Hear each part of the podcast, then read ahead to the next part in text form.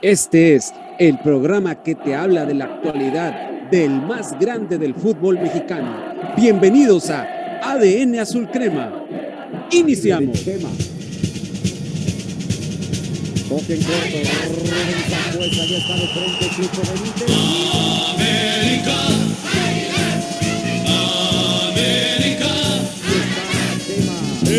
Estoy contigo, oye mi corazón. América.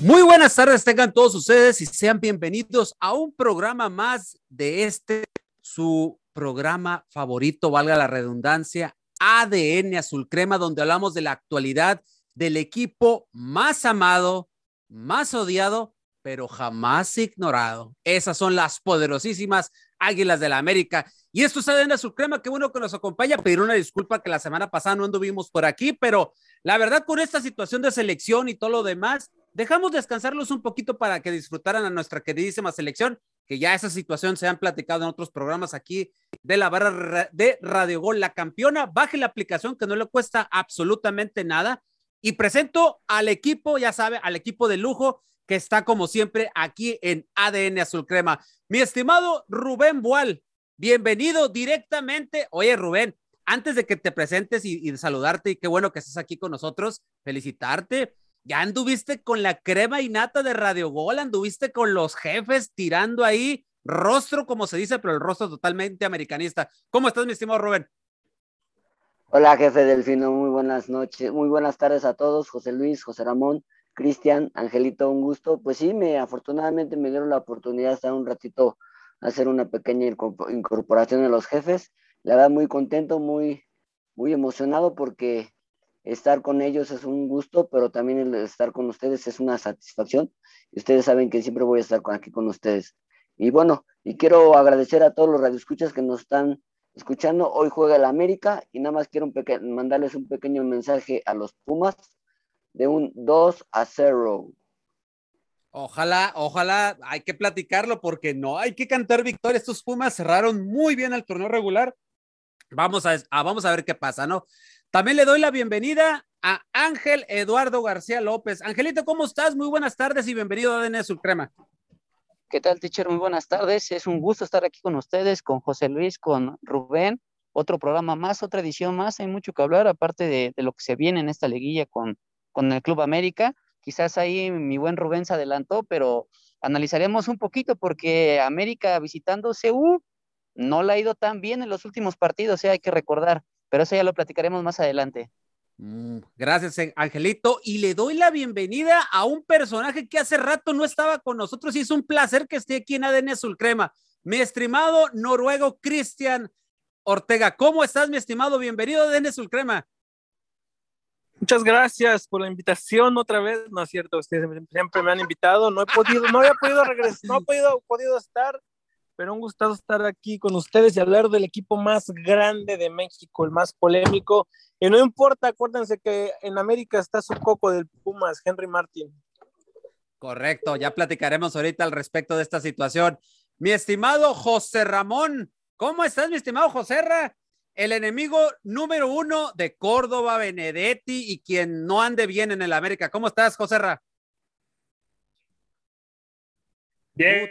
Ah, se cayó. Un placer, un placer estar aquí con ustedes. Dios me los bendiga muchísimo. Dios me los bendiga mucho. Un placer. Y, y, pues, ¿cómo, ¿cómo no ser enemigo? ¿Cómo no ser enemigo de los futbolistas que no anden bien en el club? Tienen que jugar bien, tienen que dar el 100% porque no es cualquier equipo las Águilas del América. Así que el futbolista que no está al 100, teacher, se tiene que ir de la institución sí o sí.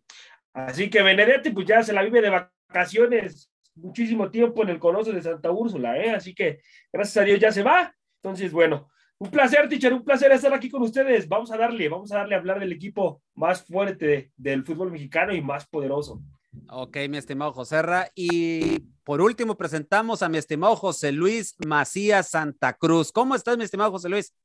¿Qué tal, teacher? Un placer estar aquí con ustedes en otra edición más de ADN Azul Crema. Ya hacía falta este descansito, nos cayó muy bien. Sí, pero no. hacía falta, sin ninguna duda, hablar del equipo más grande de México y con un rival que yo creo, a mi punto de parecer, el más complicado de los otros seis, de los otros seis que están en la liguilla, sin ninguna duda. ¿Por qué? Por la calidad que viene demostrando Pumas, no solamente en el cierre de torneo, le pudo haber pasado por encima a los Diablos Rojos del Toluca fácilmente, sin exagerar, con un resultado de 6 por 1. Lamentablemente los delanteros del equipo universitario... Sin exagerar. ¿Qué? Sin exagerar un 6 a 1. Sin exagerar, pudo haber quedado 6 a 1 Noruego, ¿eh? No viste el encuentro, parece, ¿verdad? Porque la verdad, si no hubiera fallado Dineno sus tres oportunidades frente al arco y Diogo las otras dos, nomás súmale, hasta pudieron haber sido siete. Pero ya estaremos hablando de eso. Eh, un gusto estar aquí con ustedes. Y yo no entiendo, teacher, a Joserra. Dice que está de vacaciones Córdoba Benedetti. Él viene de vacaciones todos los días a decir tonterías. Entonces, yo no entiendo cómo está eso, ¿no? Yo creo que también deberíamos incluir a Joserra en esa lista negra para que se nos vaya de la América también. Ay, ay, ay, ya empieza sus comentarios mala leche, como siempre, pero démosle, teacher, démosle. Vamos, vamos, vamos a iniciar el programa del día de hoy y como bien lo dijeron, ¿no? Quiere, él quiere que Córdoba esté al 100, pero nunca va a estar al 100, Córdoba. Oye, te invito a que pagues el internet, hermano. Te invito a que pagues el internet para dar un comentario, por favor. bueno, pues vamos a arrancar el programa del día de hoy y pues Hoy inicia la liguilla y empieza con este, con este partido, pues ya platicado ampliamente en muchos medios de comunicación, lo que es América visitando Ciudad Universitaria y enfrentando a estos Pumas que cerraron a tambor batiente este torneo. Eh, se verán las caras por séptima vez en la fiesta grande del fútbol mexicano. En cuatro ocasiones América ha superado Pumas en instancias finales y a su vez esto ha acabado siendo campeón América. Eh, esperemos y que hoy pase de esta manera, ¿no? Pero pues bueno, hay que empezar a analizar. Mi estimado eh, Ángel, ¿qué estrategia debe presentar Santiago Solari para enfrentar a este, a este rival que a en últimos días se ha vuelto ya o lo estamos viendo como un rival complicado? Santiago Solari tiene que mandar una estrategia de presionar lo más alto, de ir a buscar primero el partido de no ser timoroso, porque eso fue lo que le pasó al Toluca en este partido donde quedó eliminado en el repechaje. Un Toluca que quiso llevar un partido más tranquilo, pero con unos Pumas que estaban demostrando un hambre por ganar, a como fuera de lugar, que se comieron al Toluca. Y ya lo dijo José Luis, que el marcador parece un poco engañoso al haber quedado 2-1, que pudo haber quedado aún ampliamente más, que pudo haber quedado un 7-1, pero yo creo que América tiene, tiene elementos suficientes para demostrar que puede ganarle a estos Pumas, que puede complicarle por lo menos en este partido, para mí sería desde el minuto uno ir a buscar el partido de ida, porque si nos vamos a los anteriores, en los partidos de ida, los que nos ha costado, los que hemos perdido y que en la vuelta nos hemos visto presionados y en esa presión hemos dejado espacios que al final nos han costado eliminaciones. Y ya lo hemos vivido en estos dos últimos torneos, lo vivimos con Guadalajara, lo vivimos con Pachuca, entonces América tiene que ir decidido a ganar sí o sí, no tiene que pensar nada, simplemente a, devorarse esos Pumas y buscar este, de alguna forma un golpe contundente de que América es el favorito y es el obligado, ¿eh? el obligado, porque para mí a pesar de que Pumas ha venido en un buen momento, América no por algo tiene una diferencia de 15 puntos en esta tabla, en este torneo regular, y para mí sería muy catastrófico que pudiéramos quedar eliminados ante un equipo que de milagro pudo entrar al repechaje y, justificadamente está en una liguilla. Para mí América tiene mucho más mérito y sería buscar el partido desde el minuto uno.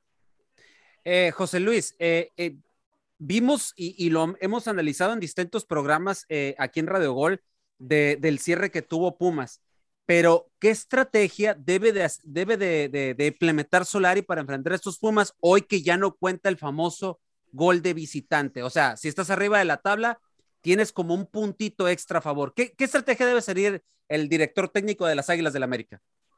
Pues yo creo que desde un principio, eh, Teacher, debe salir con un equipo ofensivo, salir a proponerle a Pumas, porque si le das esas libertades a Pumas, te puede pasar lo mismo, como lo acaba de decir a la perfección Angelito, lo que le pasó a Toluca. Le dio demasiadas libertades, le dio la, la pelota a un equipo de Universitario, que sabe muy bien ahorita con estos últimos partidos, ha demostrado que es un equipo que sabe jugar muy bien con el balón. Y sin ninguna duda, yo creo que si el América le da la posición de balón, que es algo que lamentablemente el América hace mucho, porque sabemos que la mayoría de los goles de generación del América vienen siendo de contragolpe.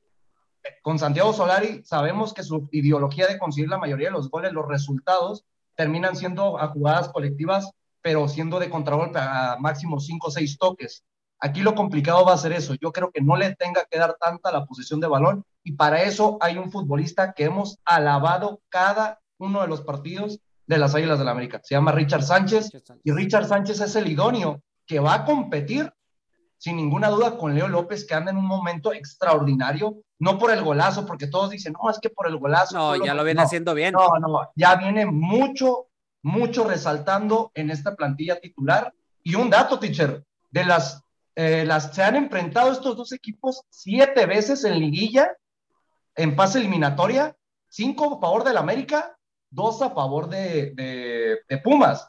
Y otra cosa, aquí lo importante o lo complicado yo creo que es, todos lo sabemos, el América sin ninguna duda es el candidato y el ambicioso equipo para conseguir este triunfo. El problema es que el fútbol es de momentos, lo hemos venido platicando.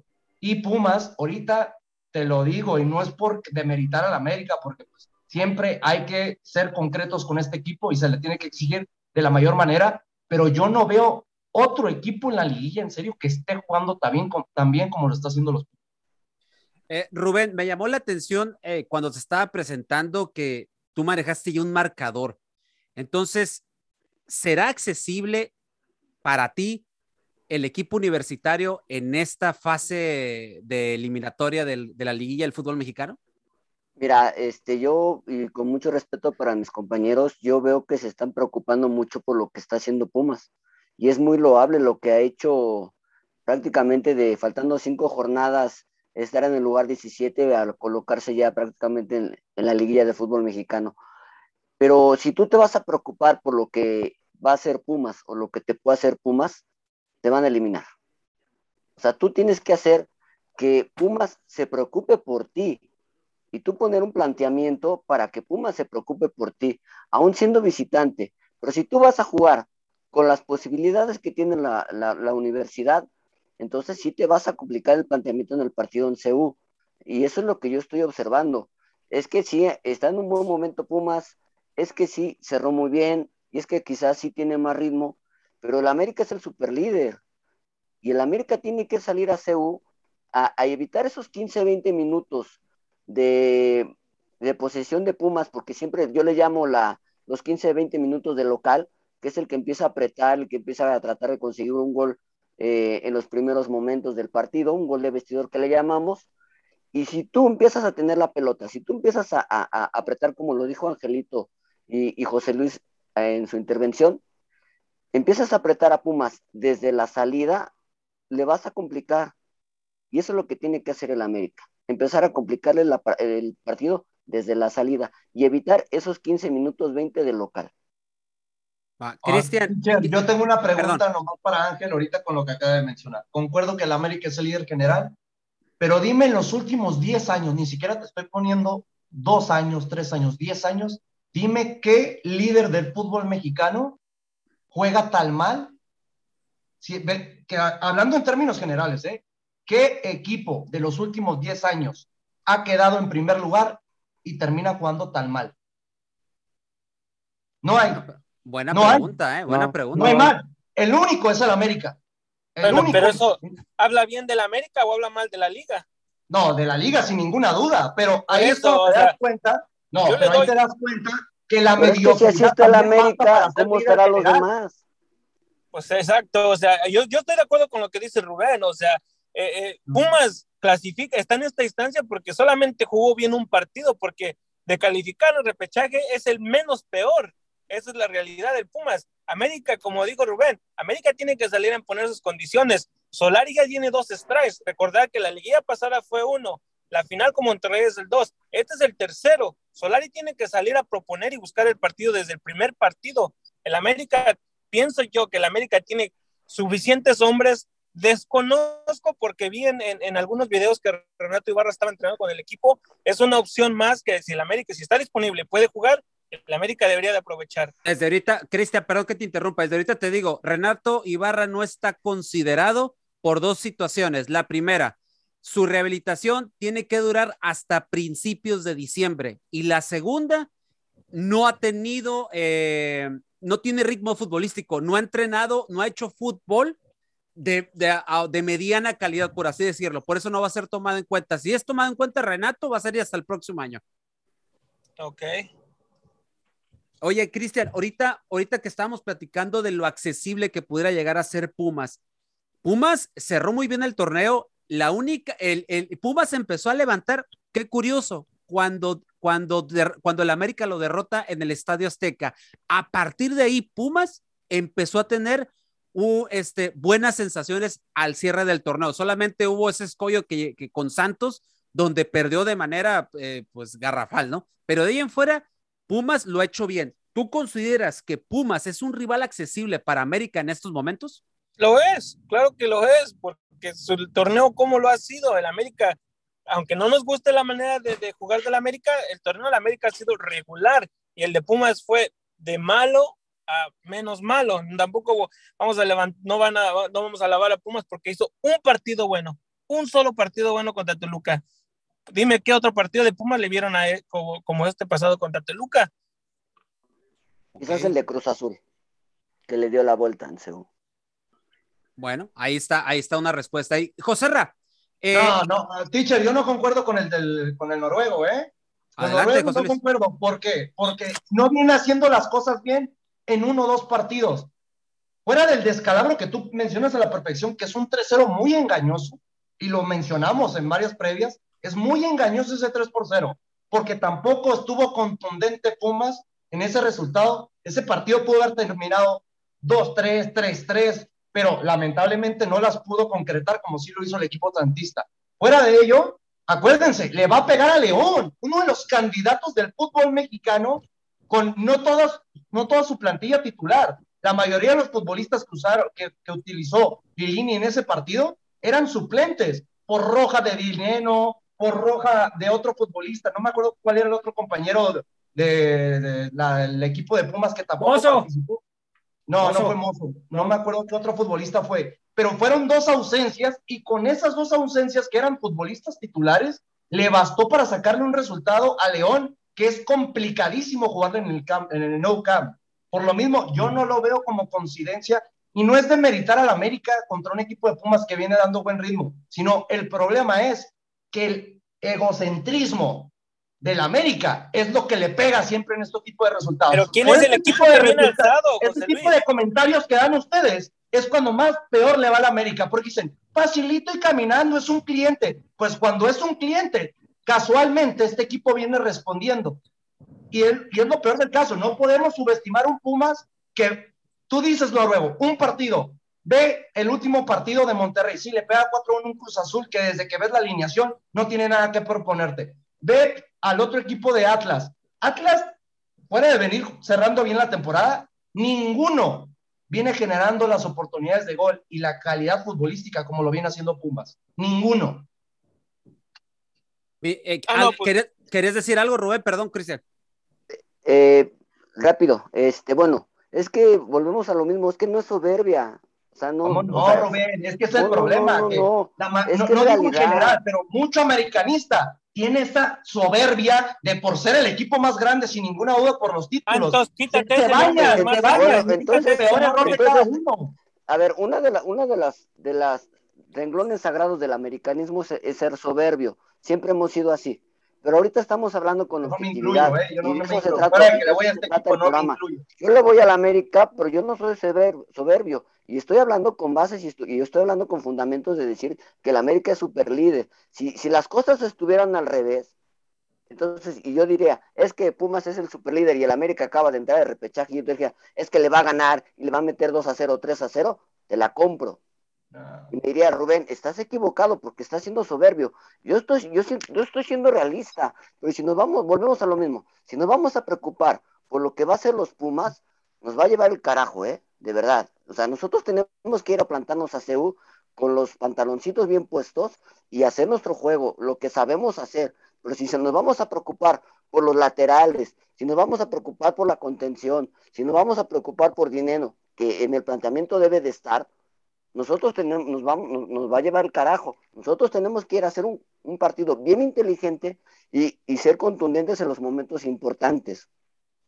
Claro, si hay algo que Solari le ha enseñado al equipo es que sean humildes. Ahora, si quieres hablar de soberbia, los que vienen soberbios diciendo que se van a chingar a la América son los Pumas. Pero ¿sabes por qué lo hacen? También hay que, a ver, hay que ser conscientes y ponernos en el lado del equipo universitario. ¿Quién tiene más que perder si lo eliminan en esta ah, no, obviamente la América. Puma, entonces ya somos. No, pero yo, a ver, contéstame, Noruego, ¿quién tiene más presión si lo eliminan en esta llave? La América siempre tiene A ver, ¿y de qué fregados te sirvió tu superliderato? Ah, no, bueno, ah, ahora sí me van a sacar. Ah, no, está, está bendito sea el liderato del fútbol mexicano, Cuando ¿verdad? yo lo dije todo no. el torneo pasado de que no va a servir de nada su liderato si el América no llegaba a una final, ¿qué me decían? Déjale el equipo, está trabajando, Solari si trabaja, ahora sí va a importar. A ver, a ver, a ver, es que nadie está diciendo las formas de Solari. Todos sabemos que Solari juega para el perro, pero se le dan los resultados.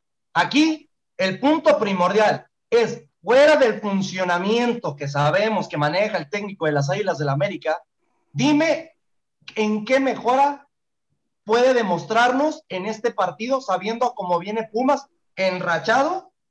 Quiero que me des un punto de vista de qué piensas que debe ser el América de Santiago Solari. Ya esta sería la tercera, ¿eh? Eliminado contra Pachuca, perdiste la final contra Monterrey, ya sería el colmo si no consigues el título en esta tercera oportunidad tú nos estás dando, tú nos estás dando ahora sí que de ejemplo el partido de Pumas con Toluca. Usando tus palabras, lo voy a hacer, ¿ok? Supuestamente es el Pumas que vamos a enfrentar. El América contra Pachuca en el partido de vuelta demostró que puede jugar muchísimo mejor que como ha jugado todo el torneo. Pero ¿por qué vives de un partido? Ah, no, bueno. Ah, bueno. ¿Por qué vives de un partido de la temporada pasada? Dime un partido similar en esta Pumas por un partido está en esta instancia, por un solo partido, Toluca no Pumas está en esta instancia. No, no es cierto. Y te, los números te lo dicen. Pumas no está por un partido, está por los últimos cinco partidos que pudo conseguir el triunfo. Bueno, compañeros, vamos a cambiar un poquito aquí la, la, la, dinámica porque también tenemos que analizar, ¿le van a dar la oportunidad? Ojo, porque aquí no, que ahorita platicamos esa situación, el, el peruano Aquino no va a estar en toda la liguilla. Ya el suplente ya confirmado desde el día de ayer es Santiago Naveda. Eh, José Ramón, ¿es el idóneo para cubrir esa baja? Eh, si nos vamos a cuestión de ritmo futbolístico, creo que no, porque no viene con ritmo. No sería el idóneo para poder suplir esa baja, teacher. Pero es un, es un chavo que lo hemos visto jugar y sabemos que no le pesa la playera de las Águilas del la América. Sabe, le, le enseñaron desde las fuerzas básicas cómo, cómo se deben enfrentar estos partidos. Entonces, él, él tiene la personalidad para saber jugar este tipo de encuentros y yo me la juego con él. ¿eh? Va, me, parece que va a dar un buen juego Naveda y yo creo que sí sería el indicado para, poder suplir. Eh, Angelito, perdón, gracias José. Angelito, eh, ¿Tú crees que Naveda vaya a poder con el paquete, aun a pesar de que no tiene ritmo futbolístico para enfrentar estos Pumas? Y más que va a tener enfrente a un chavo que también viene haciendo las cosas bien con Pumas, que se llama Eric Lira. Mm. Duelazo. Angelito. Pues, yo creo, yo creo que. Yo creo adelante, adelante, Angelito. Yo estoy seguro que Santiago Naveda sabe la responsabilidad que va a cargar el día de mañana y no solamente el día de mañana, sino el resto de la liguilla, si es que seguimos avanzando en las siguientes fases. Ya lo demostró, de hecho en el partido, bueno, yéndonos a la llave anterior contra Pachuca en aquel torneo, pues no lo hizo tan mal. Si tenemos que destacar cuál fue el error de la eliminación, fue en cuestiones defensivas, fue un poquito más por la parte de la defensa que por la parte del medio campo. Siento que Santiago Naveda estaba retomando muy bien las cosas hasta que se le viene esa lesión en contra Necaxa, si mal no recuerdo, donde sale lesionado y pues de ahí se le viene cortando prácticamente hasta apenas. Yo para mí lo de Santiago Naveda, lo vi jugar este, en la sub-20, eh, lo hizo bastante muy bien. Eh, ahora que le dieron estos partidos este, de amistosos contra Atlante y ahorita no recuerdo quién fue el otro equipo, Tlaxcala, no lo hicieron tan mal. Siento que de alguna forma él sabe, sabe que estos partidos son los que lo pueden hacer crecer aún más y darle esa proyección que él ha estado buscando, porque si recordamos, ahora sí que es un, es un joven en proceso, es un joven que va eh, pues para grandes, grandes ligas y sobre todo para, ¿por qué no ser considerado próximamente en selección? No lo veo, no lo veo nada mal, sé que sabe qué playera está aportando y en los juegos nos los ha demostrado, tiene la sangre americanista y eso es lo que vale en estos tipos de partidos y más en un clásico, no creo que se deje achicar por situaciones este, así. Eh, Rubén, ahorita comenta una situación, Angelito, muy interesante, la cuestión defensiva, algo que aun a pesar de que ha sido muy criticado el sector defensivo, el sector defensivo fue, del, fue de los mejores en el torneo. Entonces, pero hemos tenido de cierta manera jugadores que se han movido, a veces la pareja de centrales ha variado un poco, pero Rubén, para ti, ¿qué consideras que debería de arrancar siendo la pareja titular de centrales contra los Pumas? Eh, bueno, yo pienso que deberá ser Aguilera y Bruno Valdés. Yo creo que tienen que ser la pareja ideal ahorita. Y, yo eh, me he casado con que Aguilera no es, no debería ser un centro, eh, un central que deberá estar en el América. Creo que ya pasó su tiempo, pero ahorita la confianza la tiene de Solari y lo hemos comentado varias veces. Y Bruno Valdés la experiencia, ¿no? Yo creo que el problema de Cáceres, a lo mejor ahorita en este tipo de partidos tan calientes, tan complicados, tan tan difíciles en ese aspecto, yo creo que él sí le podría pegar a Cáceres y yo creo que la, central podrá ser Aguilera y Valdés, pero ojo con, la velocidad, ¿eh? eso es lo que también me preocupa un poquito de los, de los centrales. Ahorita todos los jugadores, a excepción del Mono Zuna y de Aquino, todos los demás están listos para jugar. Eh, José Luis, ¿quiénes deberían ser los centrales desde tu punto de vista? ¿Por rendimiento o por nombres, teacher? Porque, a ver, yo puedo dar mis dos futbolistas, pero sabemos que normalmente cuando Santiago Solari utiliza sus dos centrales, normalmente sabemos que es por rendimiento, no por nombre. Mucha gente te va a decir, actualmente, yo creo por la experiencia, lo que te, van a decir Bruno Valdés y Sebastián Cáceres, sin ninguna duda.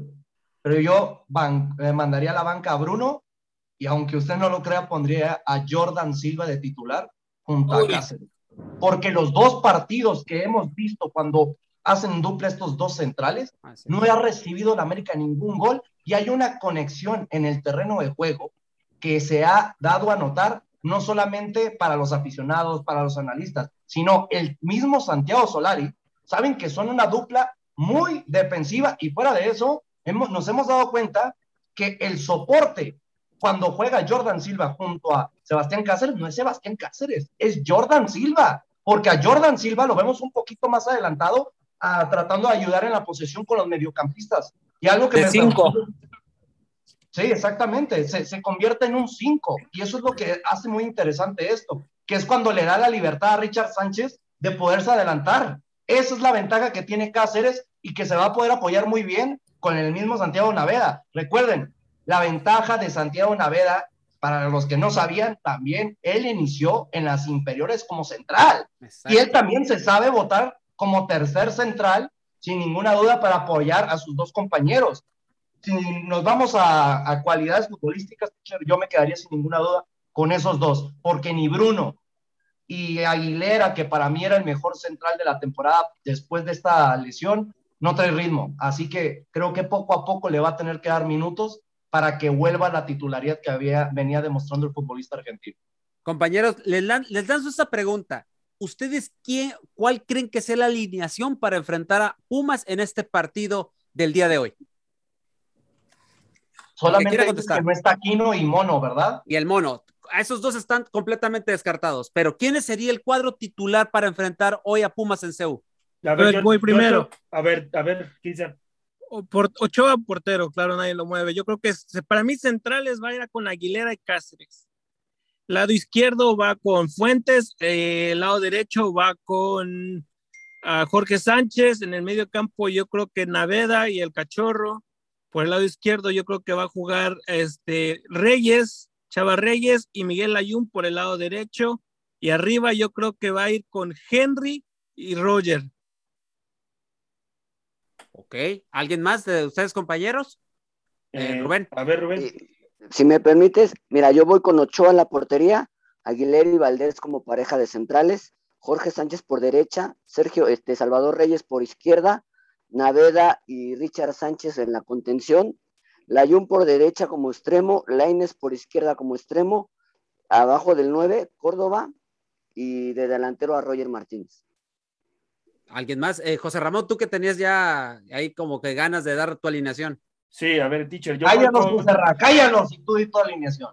Yo voy con Guillermo Ochoa en la portería, teacher. Eh, ya estuvo, gracias. Ya. Como centrales. no viene, no viene y pone el desorden el muchacho, no te digo, de veras. Este, Guillermo Ochoa, eh, Aguilera, y bueno, más bien no, Jordan Silva y Cáceres, teacher. Yo sí voy con José Luis, creo que Jordan está en un buen ritmo y, lo ha demostrado el chavo, eh, ha demostrado que se merece que, que, lo renueven dentro de las Águilas del América. Después voy con la Jun y Sánchez, teacher. En el medio campo voy con Naveda, Fidalgo y Richard Sánchez, el cachorro. Por los costados pongo a Roger Martínez con Reyes y en la punta pongo a Henry Martin. Ese sería mi alineación, teacher. Ok. Eh, Angelito, no sé si tengas tú la, tu alineación. Yo iría, yo iría con Ochoa en la portería, iría con Jordan Silva en la central junto con Bruno Valdés. Eh, por el lado derecho iría con Jorge Sánchez como lateral, Fuentes como lado izquierdo, en contención iría con Santiago Naveda, eh, como doble interior sería Fidalgo y Richard Sánchez, por un extremo izquierdo pondría Chava Reyes, por el lado derecho pondría Roger Martínez y en punta dejaría Henry Martín. Ok, José Luis. Teacher, es como nosotros pensamos que va a sacar Santiago o lo que nosotros quisiéramos. Pues pues vamos pensando en Solari, o sea. No, es que si es a la Solari, ah, no, pues si, te dio, si Solari te dio la alineación, pues dánosla de una vez. No, no, te digo, nos iríamos a lo tradicional. Yo, un ejemplo, todos han puesto a Fidalgo, yo mando a Fidalgo a la banca. Ese es mi punto Yo también mandé a Fidalgo a la banca. Ah, mira. Ya lo, habíamos ya lo habíamos comentado aquí en otros programas, que Fidalgo debería de comer banca un rato. Pondría a Paco Guillermo Ochoa sin ninguna duda en la portería, de centrales a mismo Jordan Silva y a Sebastián Cáceres, Lateral por izquierda, Salvador Reyes. Lateral por derecha, Jorge Sánchez, el cachorro. Eh, eh, en el medio campo yo creo que pondría a Naveda, pues sin ninguna duda, porque no es otra opción. Eh, pondría a Richard con él. Pondría adelantado, un poquito adelantado de ellos, a Sebastián Córdoba. En, la, en extremo por derecho, pondría a Miguel Ayun. Yo creo que Miguel Ayun cuando tiene libertades de estar de tres cuartos de cancha hacia adelante, aporta más en, el ataque que en la defensiva. Del lado izquierdo, pues no hay otro, bendito sea, ¿no? Tenemos que usar a Roger Martínez, no hay otro que cubre esa posición, porque, o solamente que pusieras a Luis Fuentes y adelantaras a Salvador Reyes, pero no, Luis Fuentes es para mí está jugando una temporada para no renovarlo en, las Águilas del la América, así que me voy con Roger, o si tuviera que elegir, me voy con dos puntas, teacher. Me voy con Viñas y con Henry. Con Henry. Se están olvidando de la con, con, tal de que para mí no juegue Richard, eh, que no juegue Roger Martínez y Fidalgo, los mando a la banca ellos dos. Ah, pero también, también ya entra planes Mauro, ¿verdad? Claro. Mauro Laines ya ahorita está contemplado. Y recuerden que la mejor dupla en los laterales era Mauro con Salvador Reyes. Eso le va a ayudar mucho si regresan a la posición natural. Sí, ok, les comento, en los últimos entrenamientos de América han parado de esta manera. Ocho en la portería, la pareja de centrales es Emanuel Aguilera y Sebastián Cáceres, por derecha Jorge Sánchez, por izquierda Miguel Ayun, como contención, eh, Naveda, al frente de ellos, un poquito más suelto Richard Sánchez y Álvaro Fidalgo, por, la, por el extremo derecho, Roger Martínez. Por el extremo izquierdo, Salvador Reyes. Y en punta, Henry Martin. Eso es lo que ha venido trabajando Santiago Solari. Pero, compañeros, acuérdense cuántas veces no hemos hablado a veces del cuadro titular de Santiago Solari y nos, nos termina sorprendiendo eh, de cierta manera, ¿no? Entonces vamos, vamos a esperar, no nos queda otra que esperar una hora antes del juego, dos horas antes, cuando ya las alineaciones se sueltan, y es ahí donde empezamos a hacer el análisis de lo que puede llegar a pasar en el, en el terreno de juego. Compañeros, para dar paso a otro bloque, sus resultados, partidos tanto de ida como de vuelta. ¿cuáles serían sus pronósticos? Rubén. Eh, ya me casé con el 2 a 0 de, de, de ida. Y creo que aquí en el Azteca va a ser un 1-1. José Luis. Yo creo que el primer partido lo veo empate y el segundo lo, lo pero lo veo empate consiguiendo un partido con goles. Yo veo un 2-2 en el partido de ida, el día de hoy, y en el partido de vuelta sí veo a las Águilas del América ganando por la mínima, un 2 por 1. Ok, Cristian. Empate hoy en CEU y 2-0 América en, en el Azteca el sábado. Angelito. Yo me voy por un empate 1 a 1 en CU y América lo gana 2-0 en el Azteca. José Ra. Yo creo, teacher, que América gana en CU un gol por cero y en el Estadio Azteca eh, gana dos goles por cero, teacher. Ok. Yo veo empate en este de CU y América rascándole, sufriéndole como siempre y saca por la mínima. No veo más, o sea, la verdad, de lo último que vimos de América, eh, la verdad nos deja unas sensaciones así como de no mucha certeza en lo que vaya a pasar. Eh, coincido con muchos de los puntos de vista de ustedes, pero yo no me atrevo a decir que ahorita América es superior por mucho a estos Pumas. Estos no, Pumas, no, no, no, no. estos Pumas cerraron vean muy la bien tabla, el torneo. señores, vean la tabla. No, no, no. No, no, Cristian, A ver, la tabla no a ver, a ver, a ver, a ver. No, Noruego, ¿cuántas veces en los últimos años el primer lugar ha quedado campeón del fútbol mexicano? El León hace poco. León, Cruz Azul, dime Cruz otros Azul. dos, tres más. América, en el América 2014. 2018, América con Mohamed. 2014. No, pero, a ver, pero no, pero, A ver, pero no, América, no, no, pero- yo quiero los dos, porque estamos hablando de apenas llegando a los cinco Mm. en los últimos diez años. no, Ni siquiera han solamente llegado no a los cinco. Es que no hay, nada pasa. más esos tres. Es- exactamente, es que no- No hay. de que puede pasar, puede pasar. Obvio Sí. la ventaja para el América y no lo hemos tocado en la mesa, Sí. de que el empate le basta. Por el eso, empate le basta a la América. Y, y, y hay que ver porque también Solari, yo siento que va a ser más, más cuidadoso, va a parar más el equipo defensivamente. No, obvio, ya de que ya aprendió a jugar la liguilla, José tú, Monchito ya, ya lo aprendió. Ojo, Sí. también, si llegara a pasar, sería su primera victoria de Solari en eliminación directa, ¿eh? incluyendo Sí. dirigiendo al Real Madrid.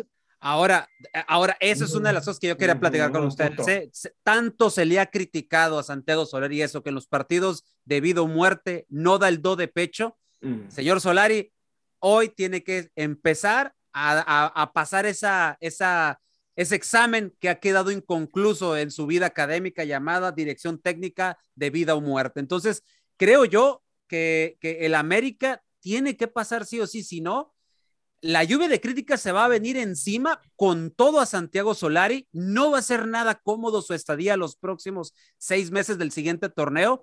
Va a estar muy presionado y no nomás él, sino la directiva y en los jugadores también. Así es de que por el bien de la institución, yo creo que es el momento de que este América debe dar el golpe de autoridad en la mesa, como sea.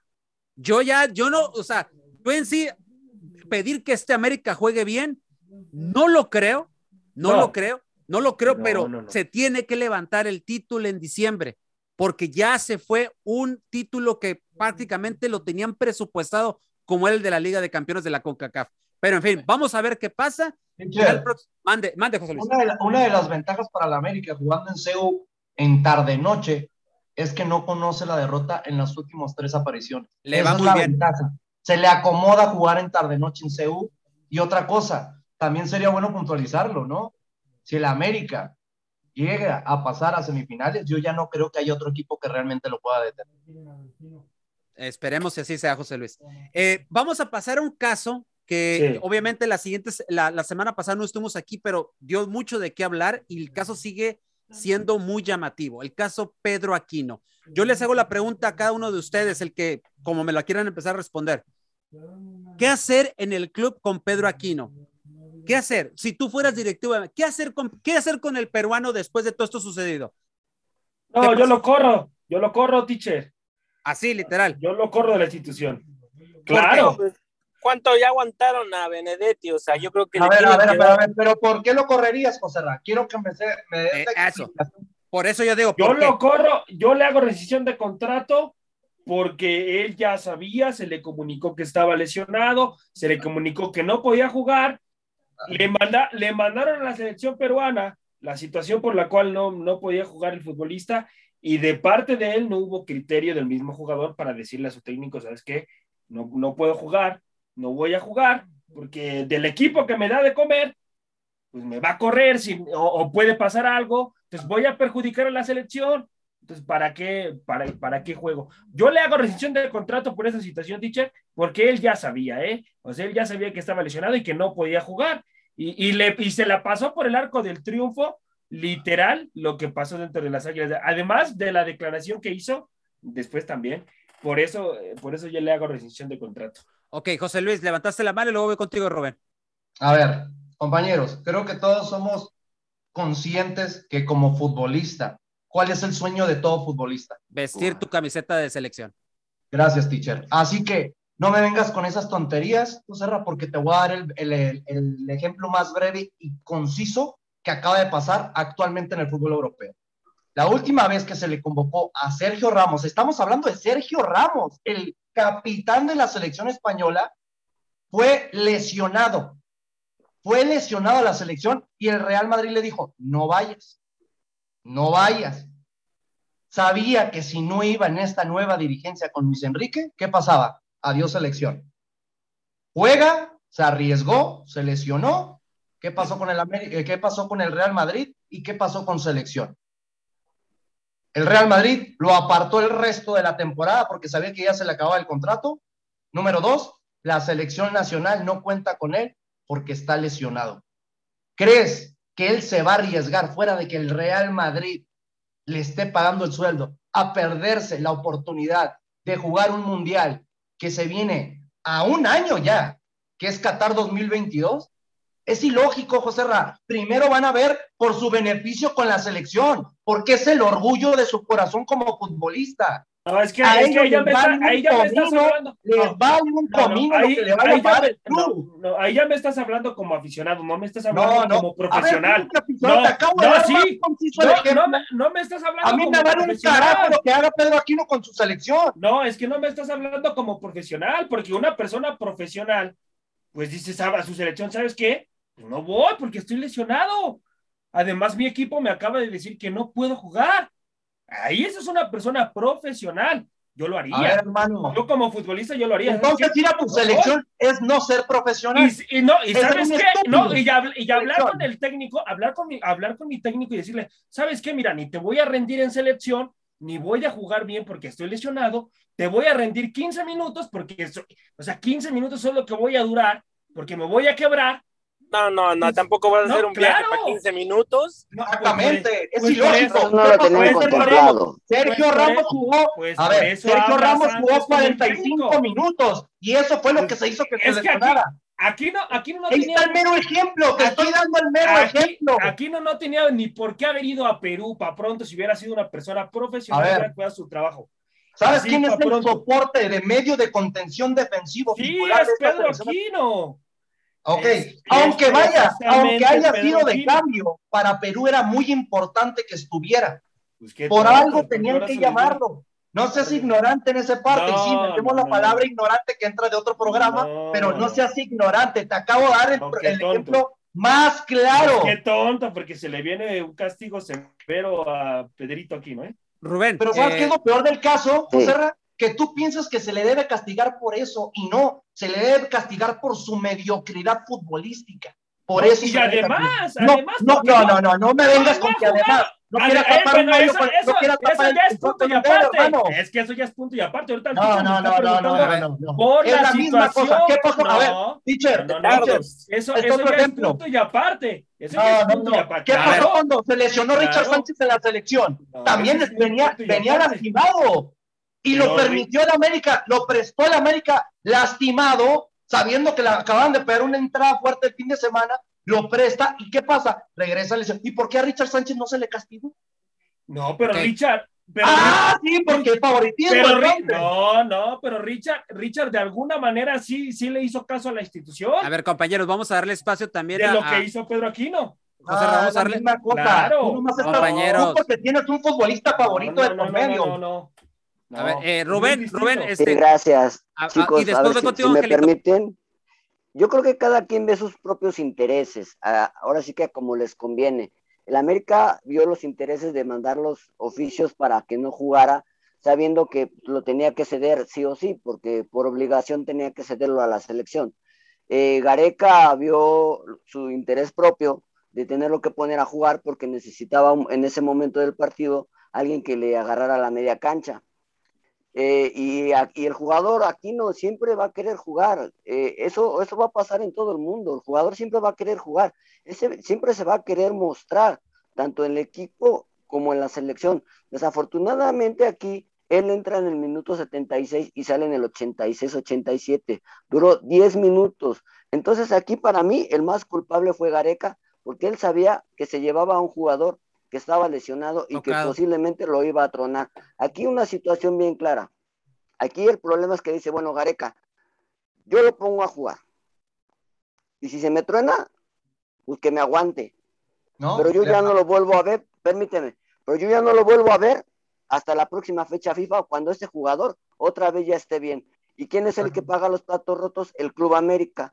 Entonces, por esa situación también el América está tan enojado porque él tuvo que pagar los platos rotos de una, de una idea o de una, ¿cómo? no sé, encuentro la palabra. Una, mira, yo una voy a decir algo, Rubén. De poner a un jugador que sabía que estaba ya lesionado. Rubén, lo acabas de decir a la perfección. Cada persona lo va a ver a, su beneficio. ¿Crees que Gareca no, ¿Crees que Gareca es ignorante y no lo cerró? No lo metió para cerrar un partido que lo mantenía ahorita en quinto lugar de la reclasificación para ir al Mundial. A Gareca le valía un comino que tenía que regresar a la América a disputar los cuartos de final. A él le importa su puesto, como a Santiago Solari le debe de importar, que ahorita lamentablemente no lo va a poder tener en este partido tan importante, pero para eso está una plantilla, para tener otro futbolista que pueda suplir esa ausencia de ese futbolista. Volvemos a lo mismo, el interés personal de cada uno es lo que beneficia a cada uno de ellos y perjudica al otro. Aquí yo no creo que sea tanto el perjudicado al América, ¿eh? Para mí, perjudicado viene siendo el mismo futbolista, porque se quiebra y se pierde una fase final que era cuando tenía que demostrar para que se quedara en el equipo. Para mí, otra, no vez que está representando. Y otra vez en estas instancias, ¿eh, compañeros? Otra vez en estas instancias. Eh, Angelito, eh, ¿cuál es tu punto de vista al respecto? Pues bueno, haciendo el conocimiento de que todos se preguntan por qué fue Pedro Aquino a la selección de Perú, eh, sabiendo que estaba lesionado desde, desde el partido contra Tigres. Eh, por lo que sabemos es que FIFA dio una, una orden en el que el jugador tiene que presentarse sí o sí a pesar de que está lesionado para simplemente hacer el reporte con su selección y que el cuerpo médico de la selección dé por vista bueno la lesión, ya que hemos conocido algunas historias de jugadores que se han hecho los lesionados con tal de no querer ir a selección, de no vestir su playera, y al finalmente se dan cuenta que no, que es simplemente una broma, ¿no? O sea, que simplemente el jugador no quería ir, pero por no dar un rotundo no, eh, inventan una lesión. Entonces, obviamente, no sabemos qué fue lo que pasó o qué visto bueno dio el cuerpo médico de Perú para que Gareca se sintiera en confianza de meter a, a Pedro Aquino. Eh, no, no, yo no me atribuiría a dar una responsabilidad ni tanto al técnico ni al jugador, porque en realidad, yo no sé cuál fue la circunstancia. Sabemos que más por Gareca, por la, ahora sí que por tener un puesto todavía vivo en selección y por lo menos estar ahí arañando el repechaje con la selección peruana, pero pues también creo que si Pedro Aquino duró 15 minutos, yo creo que fue lo ideal porque lo metió en una parte culminada del partido, aunque quizás aquí lo malo es que no tenía ya tenía que cerrar el partido, Ángel, era para eso que lo mete.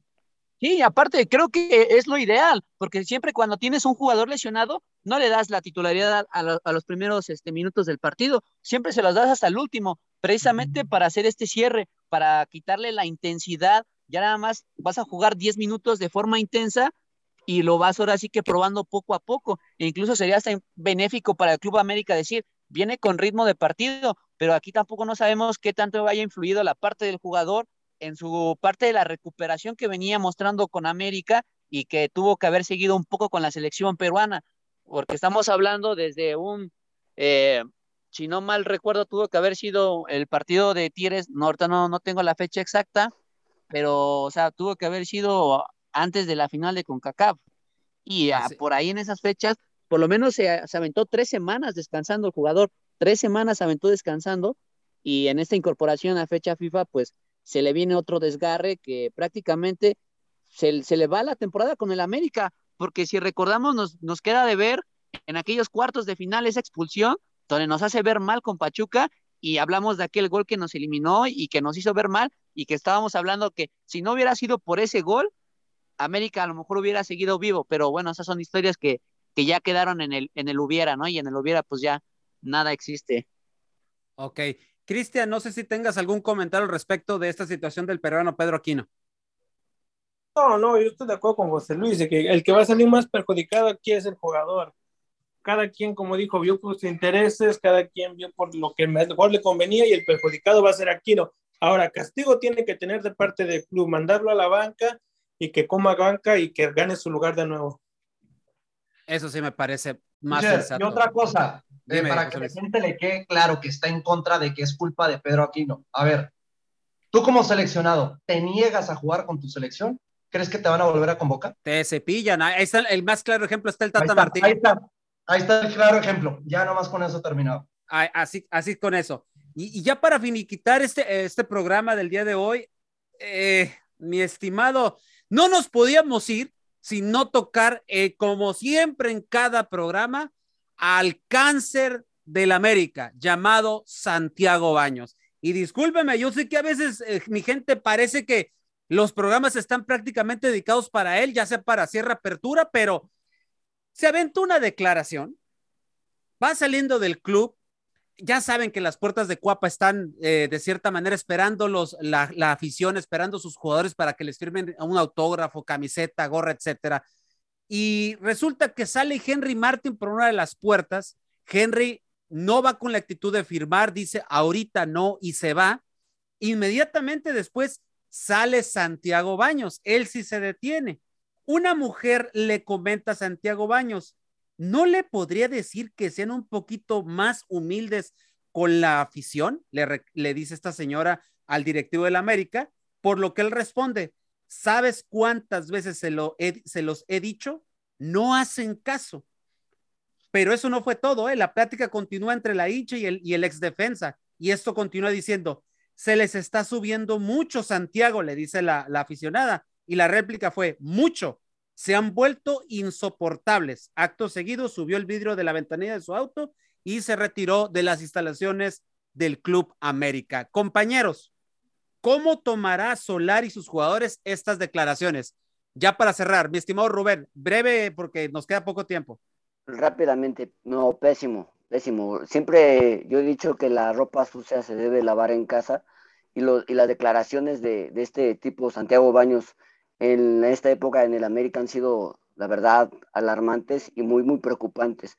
También hay que culpar a Henry Martin porque a veces los jugadores se deben a, a, su público y si la gente está ahí esperando que salga algún jugador para que les firme alguna playera o alguna sudadera o alguna bandera, creo que también se merecen a la gente. Sobre todo en una, en una semana de clásico, en cuartos de final contra los Pumas, yo creo que también la gente que se dio la oportunidad de ir merece la atención. Lo de Baños ya es incorregible. Yo quiero pensar que es una declaración previa a un despido en diciembre.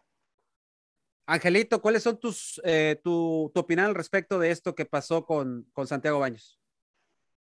Pues es una, una aseveración bastante, bastante crítica. Eh, creo que Santiago Baños pues, tiene que medir de alguna forma las declaraciones, ¿no? Porque impactan al grupo y el grupo se puede tomar despechado y en una de esas eh, se hace el eliminado, ¿no? Le hace la camita, ya, si se la hacen al, al director técnico, que no se la dejan al, al, cuerpo, este, bueno, al director deportivo, ¿no? Entonces, hay que ser un poquito más cuidadosos en ese tipo de declaraciones porque salen a la luz y se hacen un escándalo, ¿eh? se hacen un escándalo y es muy, muy complicado. Como lo dice Rubén, yo creo que los jugadores tienen también que tomar un poco de conciencia con la afición, eh, pues también de alguna forma entender que que pues a lo mejor puede ser un poco molesto, ¿no? Pero pues son figuras públicas, se deben a ellos, eh, la gente siempre está ahí de, alguna forma tratando de echar ánimo, ¿no? Para que el jugador pueda rendir, que pueda dar el 100%, ¿no? Que se sienta respaldado por la gente, ¿no? Y luego cuando pasa todo lo contrario, aquí es donde se pregunta, ¿no? ¿Dónde está esa afición que nos está, nos está abandonando, ¿no? Y yo creo que ese tipo de acciones hacen que la afición de alguna forma se vaya distanciando del equipo y no precisamente por la institución, ¿no? Sino por los jugadores que se encuentran ahí. Eh, y para mí sí sería un poquito crítico lo que hizo Henry Martin. Sí, por lo menos fírmate unos tres autógrafos y ya te vas, no de plano que te niegas a, por lo menos a no dar ninguno, ¿no? Creo que hay jugadores que hasta incluso de fuerzas básicas todavía se detienen y, y te firman, ¿no? A pesar de que todavía ni son famosos, ¿no? Y te firman hasta 50. O ahí está la selección, bueno, la América Femenil, perdón. América Femenil al terminar sus partidos, ¿cuántas fotos no regala, no? Y entonces, pues, también yo creo que los varoniles tendrían que de alguna forma eh, tomar ese ejemplo. Mi estimado Cristian, ¿cuál es tu punto de vista al respecto? No, códigos, es lo que hizo él, rompió un código que yo creo que tiene que ser de vestidor, pero Ángel aquí nos da una descripción mejor de, lo que es, él que creo que tiene la oportunidad de ir y ha ido a, a tomarse una firma, los jugadores tienen también que prestarse a, a, a, eso, ¿no? A la afición, darles cinco minutos, no les cuesta nada, lo que hizo Solari es algo que se tuvo que haber dicho a lo mejor interno, este, pero hey, al final yo creo que, que le siga, que la siga cagando para que ya por fin salga el individuo. José tu punto de vista, manera breve, mi estimado. No, pues lamentable, teacher, lamentable las situaciones de, de, Santiago Baños. ¿Cómo sale a decir eso? O sea, y cuidado con los futbolistas, ¿eh? porque yo estoy con Angelito, los futbolistas despechados, teacher, madre mía, pueden hacer hasta lo imposible para que lo saquen de la institución y sería algo Ay, ay, ay, ay, Dios, dame ese regalo, por favor, de Navidad. Que se vaya Santiago Baños, sería fantástico. Ah, lamentable, teacher. Y los futbolistas, pues que no se olviden de la afición. Ellos, ellos dependen de la afición, teacher. Ellos viven de la afición. El futbolista se hace grande por la afición. Entonces, ¿y quién es Henry Martin hoy en día en el América? Como para darse ese lujo. O sea, ya ni futbolistas tan importantes que realmente siempre son muy humildes. Ahí le falta un poquito más de, humildad a Henry, definitivamente. Pero bueno, José Luis, ya para cerrar la edición del día de hoy de ADN Sulcrema, tu punto de vista, mi estimado. Aquí creo que el problema es que todos están mal, ¿no? En términos generales, ¿por qué? Porque Henry Martin, como ya se lo mencionaron mis compañeros, se debe a la afición y gracias a la afición y a la institución es donde cobra la lanita, ¿no? Para realmente ser futbolista profesional. Número dos, lo de Santiago Baños para que este de argumentos, ¿por qué creen que da Santiago Baños este tipo de argumentos? Porque ya se siente fuera de la institución, ya no se siente con ese rasgo, ese compromiso de que realmente va a continuar durante mucho tiempo con este club. Por lo mismo yo veo que contesta la y se va, y obvio, si se está a punto de terminar el contrato de Santiago Baños, ¿qué es lo que quiere hacer Santiago Baños? Quedar bien con los periodistas, quedar bien con el público, porque él no queda mal, él no queda mal, al contrario, él queda bien. ¿Por qué? Porque se lo dice un aficionado y no solamente se lo dice al aficionado, se lo dice a los periodistas que están brevemente dando la nota.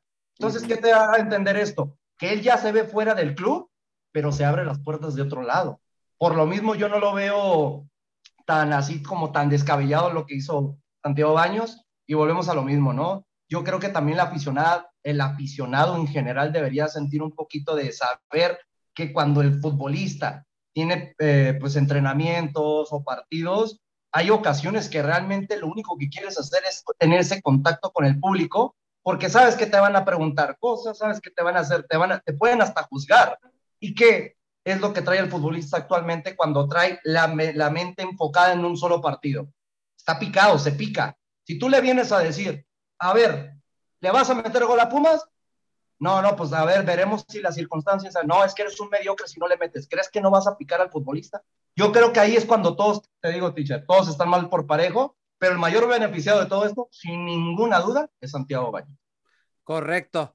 Bueno, mis estimados, esto fue todo. Muchas gracias a nombre de Rubén Boal, José Luis Macías Santa Cruz, José Ramón, Cristian Ortega, Ángel Eduardo García López. Esto fue ADN Azul Crema, mi gente. Gracias por estar con nosotros nuevamente en una edición más de este su programa. La próxima semana aquí estaremos y esperemos la próxima semana estar platicando de que la América está en la siguiente fase de esta liga del torneo del fútbol mexicano.